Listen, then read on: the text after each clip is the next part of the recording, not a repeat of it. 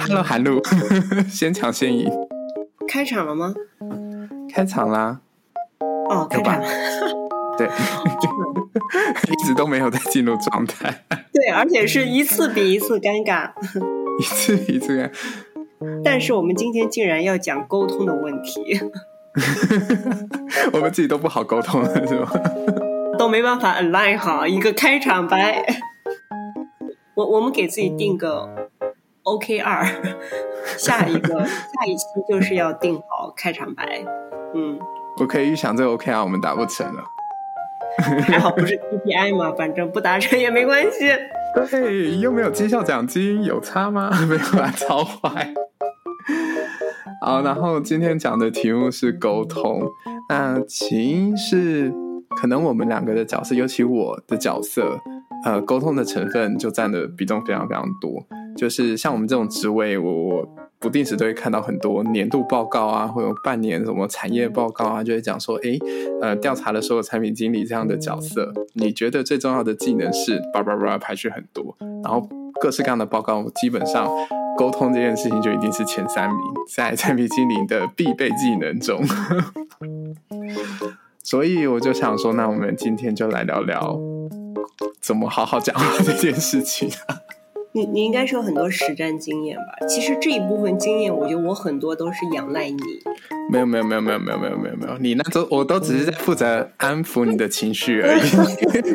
沟通的技巧还是要看您的。你是在说，其实我也没学到什么沟通技巧。没错，我只要一直啊，对对对，这样就行了，没有了，开玩笑。好，那我们今天就要认真聊一下，要认真聊一下，因为好，我怕我这个在职场中可能前三集就死了，被别人搞死。宫斗戏演不过前三集。好，这也是就是有整理的一些文章啊。反正这种在讲沟通技巧的文章非常非常的多，它也没有一个绝对的答案或者是绝对的准则。那我先就是拿出一些我自己比较共鸣感的几点，我们就来讨论一下。很多文章都会说，沟通的第一点、第一步，你要达到就是要去建立沟通互相的信任基础。如果是韩露，你会怎么看待信任这件事情？嗯。其实我自己是比较重视信任这个点的，因为呃，我自己是一个很敏感的人，就是如果让我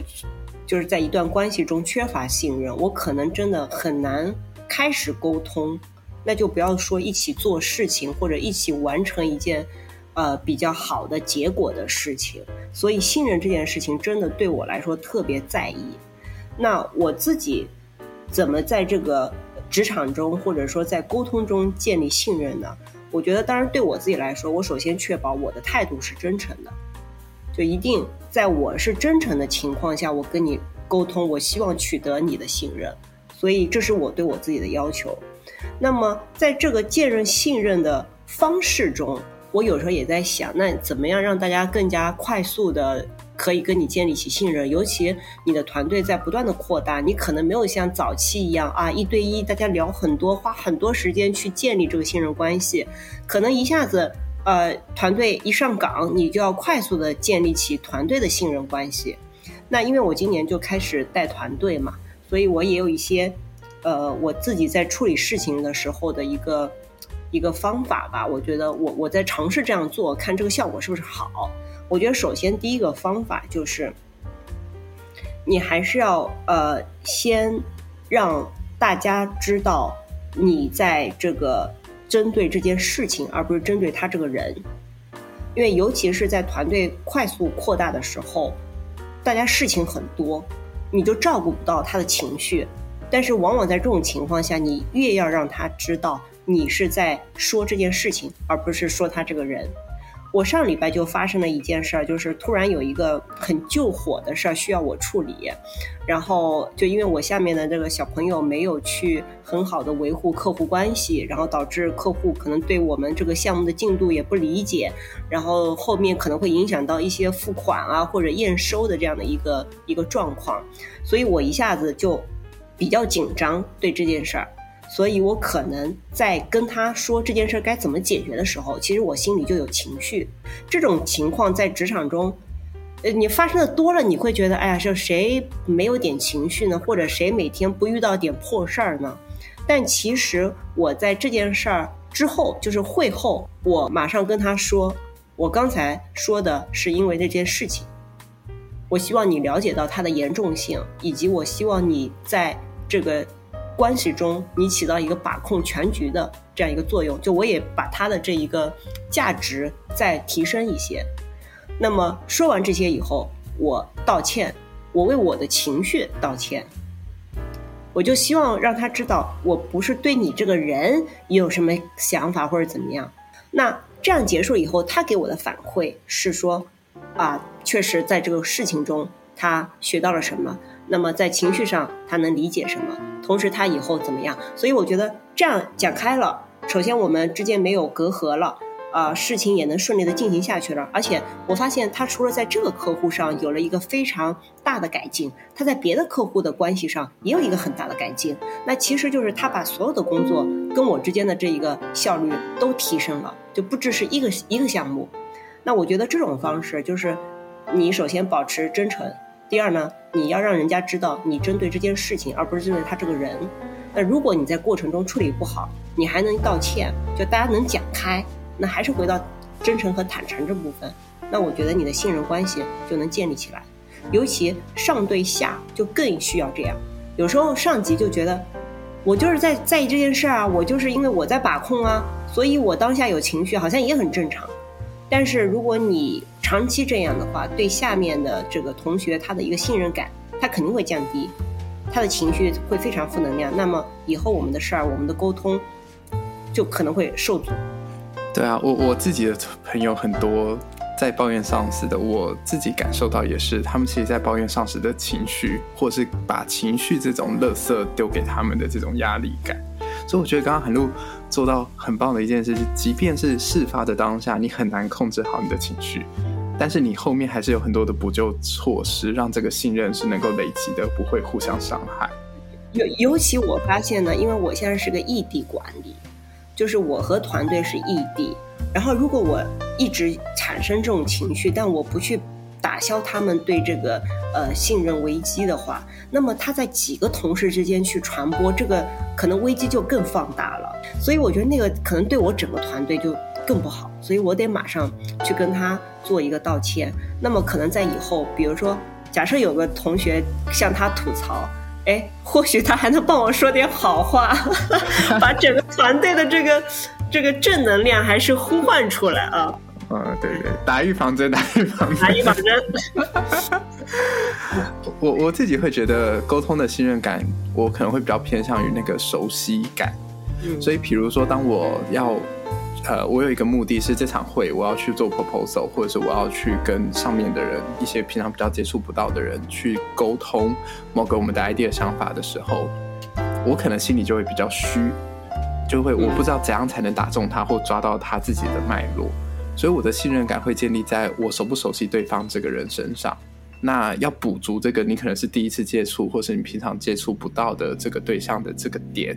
你就可能有其他的方式需要去做功课。比如说，我就会当我要跟我上面的上面的老板报告的时候，我就会特别约我上面的老板说，我大概会叭叭叭叭讲一二三四。那你觉得大老板可能会有什么样的想法，或者哪些小小点是我需要注意的？他可能会怎么解释，怎么想？就是借由这样的方式去吸收我对那个沟通对象的一些脉络，会让我觉得我们的沟通会才真的走在那个点上，而不会跑到我无法掌控的方向上。我觉得这个是熟悉度建立的信任感，对我来说也蛮重要的。所以我也很依赖跟很熟悉的人沟通，虽然这好像不是好事，但是我觉得那个沟通的信任感一有，我就很能走上我自己工作的那个方法的轨道上。如果一没有，就会瞻前顾后的。我觉得这个跟个性或者是做事的方式也很有相关。嗯嗯，这个其实也确实非常重要，因为尤其是你在那个公司的规模是比较大的，就你有很多前辈在你来之前就做了五年、十年，有些事情你应该问他们一下，哎，之前这些事儿是怎么做的？那这样其实对你去提。呃，一些建议的时候，或者说你跟你的上级、上上级建立信任关系的时候，一定是有帮助的。好，那沟通小技巧第二点，好，就是这个团队的沟通需要有一个标准化的沟通方式，这个你应该 最有感了吧？对，因为我我就是军事化管理我的因为他们除了说要求做到他这个职位上做的角色，我要求这个过程其实也是符合我们整个团队执行的，所以这个过程中我非常在意我们用什么方式来进行，呃，就是输出啊，或者说大家这个输入，那我为了这个沟通。效率更高一些，我可能会要求我们建立呃这个信息汇总的表格啊，那么信息汇总表格上面可能要有一些很细项的这个信息点啊，因为有了这些信息点，我们互相之间才都知道这个背景是什么，而且这个我也是督促他们，就是说你得去挖到这些信息点，你得对这些信息点搜集是负责的。对吧？这样我们到后面来复盘的时候，就知道啊哪个问题出现呃有状况了，那我们下次就知道在哪个方向上去改进。那这样你你对下一个跟你合作的人也是负责的，因为不然到时候大家扯皮，其实反而把这个效率就降低了。哎，那我好奇就是你们在创建这样的沟通的模板中，你觉得最困难的部分是什么，或最容易出问题的地方？这个我觉得需要经验。因为只有你亲身打过这场仗，你就知道有几个细节你得关注。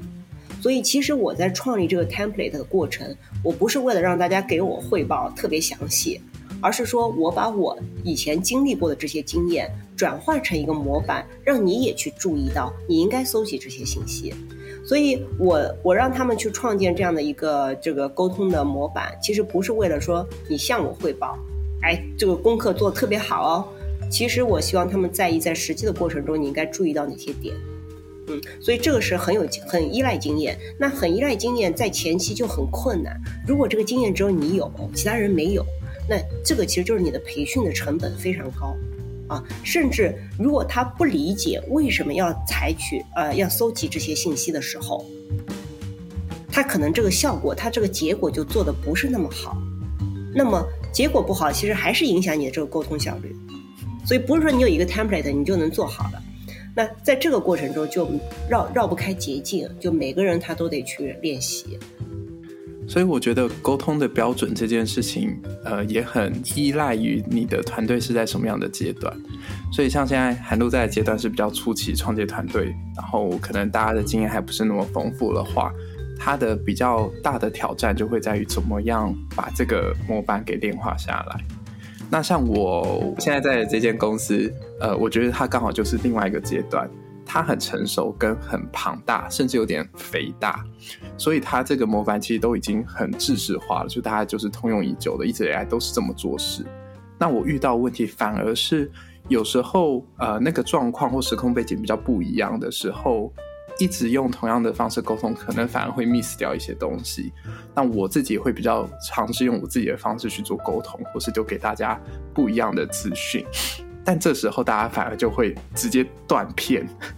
就完全不知道说你给的我是什么东西。然后呃，你你不管在讨论的再多次，你都觉得我们两边在鸡同鸭讲，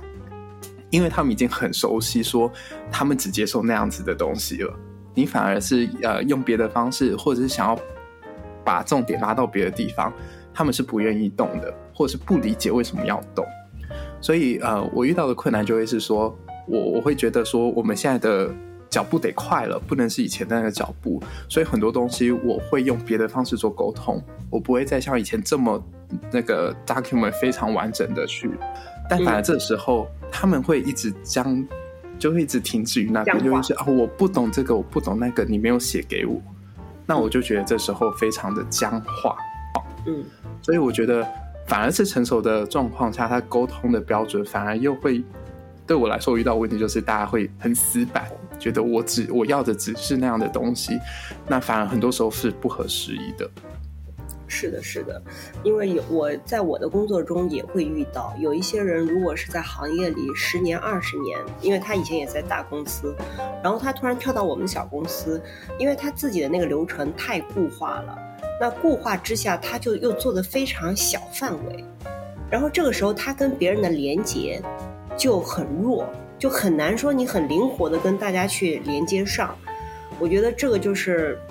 为啥大公司也说要创新啊，要组织革新，就是因为这件事儿确实你让整个沟通效率就很低。我我觉得这个就是每个事件中还真的就是。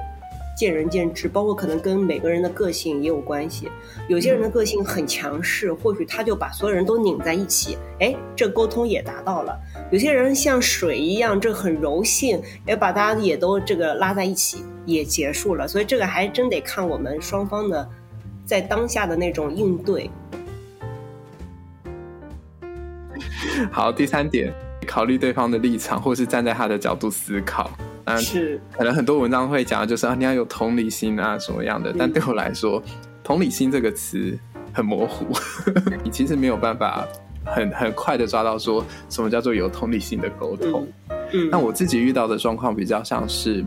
某一种角色的人，他可能就有某一种他的比较比较习惯性的思维方式，或他比较愿意接受的呃资讯获取的方式。比如说最极端的就是比较是创意思考的设计师。跟比较是呃理性思考的工程师，这两块就是左脑右脑两个世界嘛。那的确还蛮明显的是，呃，可能你传达一样的讯息，他们两边拿走的讯息都不一样。甚至是更极端的，就是他愿不愿意接受你用这个方式给的讯息。所以，比如说，呃，我的角色需要把说好，我们现在要打造一个功能，一二三四，它的 spec 是长这个样子。这个时候。我两边收到就会不同的反馈。第一个可能是设计师就会说什么，我需要你补充更多的 context，前面可能是因为什么原因啊，或是我们有遇到什么样的状况啊。然后他想要的是在更发散的去去拟定这样的解决方案。他比较不喜欢你给他一个这个需求，然后一二三四这个东西。那反而是工程师，他拿到这个就会说：哦，一这边你好像定的不够仔细，二可能又有二点一、二点二、二点三，三可能又有三点三、三点四，以此类推。他反而是会更计较在你给他的这个资讯的细节充不充足，有没有已经全面的每个点都方方面面都顾到了。所以这个时候他们会很快抓着你没有沟通到这个点去丢回去给你，然后有时候这个沟通会是一个 block，就是让他们。不能往下的原因，比如说 designer 不愿意往下，是因为他觉得这种全面性的思考还不够足，所以他就不会往下走。engineer 不会往下原因是你给的不够细致，每个点还不够具体，所以他不会往下走。但这两个需求是两个面向的。所以我常常需要对焦的是说，比如说我就必须把设计师拉回来说，我们现在没有要发散了，因为这需求的 scope 很明显，我们就是在这样的范围内做这样的改动就行了，我们没有要一你一发散这个是无边无际的。那 for engineer 我也可以说，这个我们没有办法在这个阶段就把这些细节都定下来，我们可能需要做一些尝试，或是要再做下一步的探索，才能够拿到这样的答案。所以我们先就这个方式做。好，所以这就是不同的角色有不同的思考的立场。那我就会，我现在学会学到的一个小技巧，就是在开场前。把所有立场的角色的那个，我们先有一个标准共识，就是不要发散，也不要太收敛。我现在在做这件事情的阶段，就是在中间，然后叭叭叭叭叭，就是呃，先把所有的那个可能他们会跑走的这个围栏都先围好，以免我们的讨论就永远你在想你的，他在想他的，我在讲我的。是的，是的，我觉得这个非常关键，因为你是产品出身，我其实是 account 出身。呃，就我们两个角色常常就是要面对两边，就要不就是内部的，比如说 designer 和这个 engineering，要不就是你是内部的团队和客户边的团队，就是两边往往就是一个反向的，所以要特别去圈定他们的这个呃思考边界。我觉得，但是这个我呢，我有个前提，就是说虽然我们是不同的立场，我们是不同的角色，但是你产出的质量。必须是要一致的，就是你你这个产出的东西不要说水平太差，影响我们整个团队的这种标准。我觉得在在这个情况下，我可以去站在你的立场上思考。但是如果第一条，比如说你扔出来的东西，你作为一个 designer，你没有认出 designer 该有的东西，那我觉得就不可接受。所以那个时候我的同理心就完全没了，我可能就我可能就得开骂了。不管你听不听得进去，但是我得骂。这时候没有所谓立场问题，就是纯粹对，没有立场问题。你的专业程度在哪里？对对，所以我觉得是，首先是这一个，然后第二个呢，我我自己其实是，呃，如果你要说我考虑到他的立场，我有时候会更加去看他自己的个性和他对成长的期待。我上周就也发生了一个事儿，就是我下面一个呃小妹妹，然后她其实是比较啊，当然就是比较温柔，比较比较资历也比较浅，就比较天真，比较纯真啊，她不会太擅长去面对很复杂的商业环境。那上个礼拜呢，就发生了一个事儿，是需要他对一个非常复杂的一个呃渠道合作伙伴的关系，所以呢，他一下子就有点。有点担心，有点退却啊。那呃，因为他这种担心，所以他导致对这个渠道合作伙伴的评估其实非常保守，非常负面，就可能就不希望去对接这样的一个关系。我首先先安抚了一下他，然后再有呢，我觉得呃，我还是得跟他去说明白。这一个背后该关注的点到底是什么？就是说你自己在担心的这个点是不是一个重点呢？其实可能在大家的一个整体的合作来看，这根本就不是一个重点，或者说有人能够帮你去承担掉你特别担心发生的事情，因为我们是个团队，所以也在这个程度上去打消他的一些顾虑，然后最后就 OK 说通了，反而他觉得啊，这也是一个很好的机会。所以，我我如果我站在对方的立场上，可能我会更关注他是一个他自己的个性和他自己对成长的期待，在职场上成长的期待。那这一点呢，也跟我，对对，那这一点也是跟我刚才前一点说的，我说我的同理心可能先建立在你要有专业的这个态度和专业的输出的前提下，对吧？因为所以像大部分你遇到不专业的人，你会我就说。我没有同理心，我站不了你的立场，因为你的立场不够专业。我不站在不专业的立场上讲话。我们完全没有沟通基础，什么技巧都不要讲。因为其实大家为什么要站在对方的立场上？其实无非也都是为了我们能够互相配合。那我觉得这个配合和立场都是有前提的。我如果都为你想，假设你还不专业，那其实代表我要做你的事儿。那这个职场又互相拖累啊！嗯，既然大家今天凑一个团队，一定是互相配合。好，你应该把这句话打出来，放在桌子上，每一天早上、中午、晚上都要读一遍。每人发，每天早上哎发咖啡的时候附加一条，保持专业啊，不然没有同理心啊。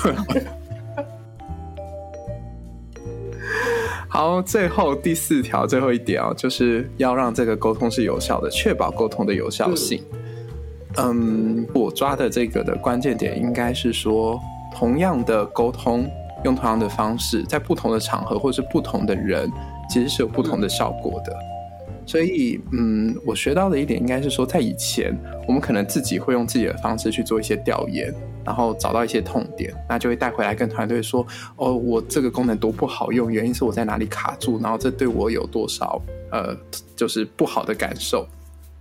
但这时候可能团队的认知，它就是一个哦一个 PNT 的一个需求，他们就会站在可行性啊难易度上开始做理性的评估。但是比较一个完整的流程，就会有很多的 user study、usability 的这种 testing。那其实我们就会很积极的要求所有连那种可能不一定会参与到这个功能开发的 engineer 都希望他们来听。那原因就是直接让他们听 user 讲这句话，这个功能多难用这件事，比起一个 P N 讲说这个功能不好用，是完完全全不同的效果。而且在那个场合上，就是实际他是看到 user 在使用，用了之后，我这边等两秒这件事情他接受不了，跟我们带回去讨论说，我开个句说，我希望这边不要等两秒才有一个画面的呈现。他们的理解是完全不一样的，而且这个这个场景跟这个说这件说这句话的人的这个对象，对他们来说是有说服力的。是，所以学到的是怎么让这个沟通有效。在过去，我自己的没有做的很好的事情，就是我习惯我自己手上所有资讯统整好之后，我就会丢给大家，然后让这件事情赶快接球，赶快往下走。但是你会发现，这个球丢出去的力道。跟接球的人愿不愿意接，是有非常非常大的断点的。所以慢慢我会习惯说，即便我知道这件事情，呃，是要丢给大家的，可是我可能不急，或是我不觉得我来讲这句话是最有效的，那你反而会要想办法去赶快把这个环境跟这个场景给建立起来。我我有观察到，我老板有一件事情做得很好，他想要做一个提案给最大的大老板，但是他知道这个提案的呃，对公司内部来说，要投资的成本也很高，risk 也很高。但是他认定这个方向对我们的比较长中长线来说是有帮助的，那这要怎么办呢？我去提一定就会被各种打枪，所以他直接提说，我想要做一个比较创新产品的 user study，他希望是让别人来讲这个事情，他们需要，老板能够感受到跟他接受的资讯就完全不一样了。然后这时候之后你再去提一个执行落地的想法，他的说服力就会是完全不在同一个程度上。其实这个跟我们刚才说的那一点，就是你站在别人的立场上考虑这个问题也是一样的。因为这个立场，就别人的立场，不光是我们的同事之间嘛。其实你有老板的立场啊，你有客户、用户的立场。那如果你都去考虑的话呢，那你这个沟通就会有效。就我这边也是，就是我今年。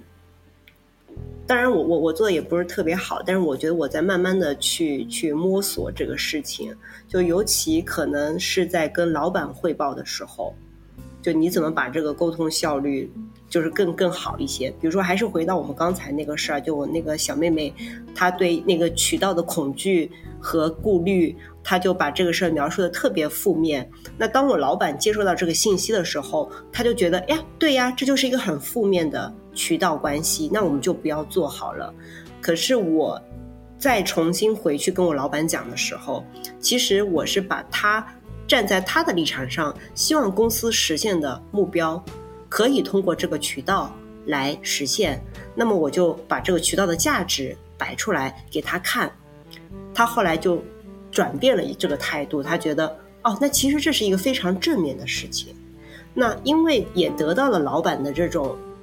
支持，所以我们下面那个小朋友他就觉得，哎，这个做事儿我就更有底气了，因为呃，我我的那些顾虑点，我的团队会帮我 cover，而且这件事情被老板认可，我其实在做一件对公司特别有益的事儿，我也特别有价值。哎，你这个事儿其实就办成了，所以确实你说这个沟通的有效性，就基于我们刚才讲的那几点，每一点可能都是环环相扣，然后用到了最后。然后这个效率就高了，而且我觉得很有趣的是，我们刚好讲了两个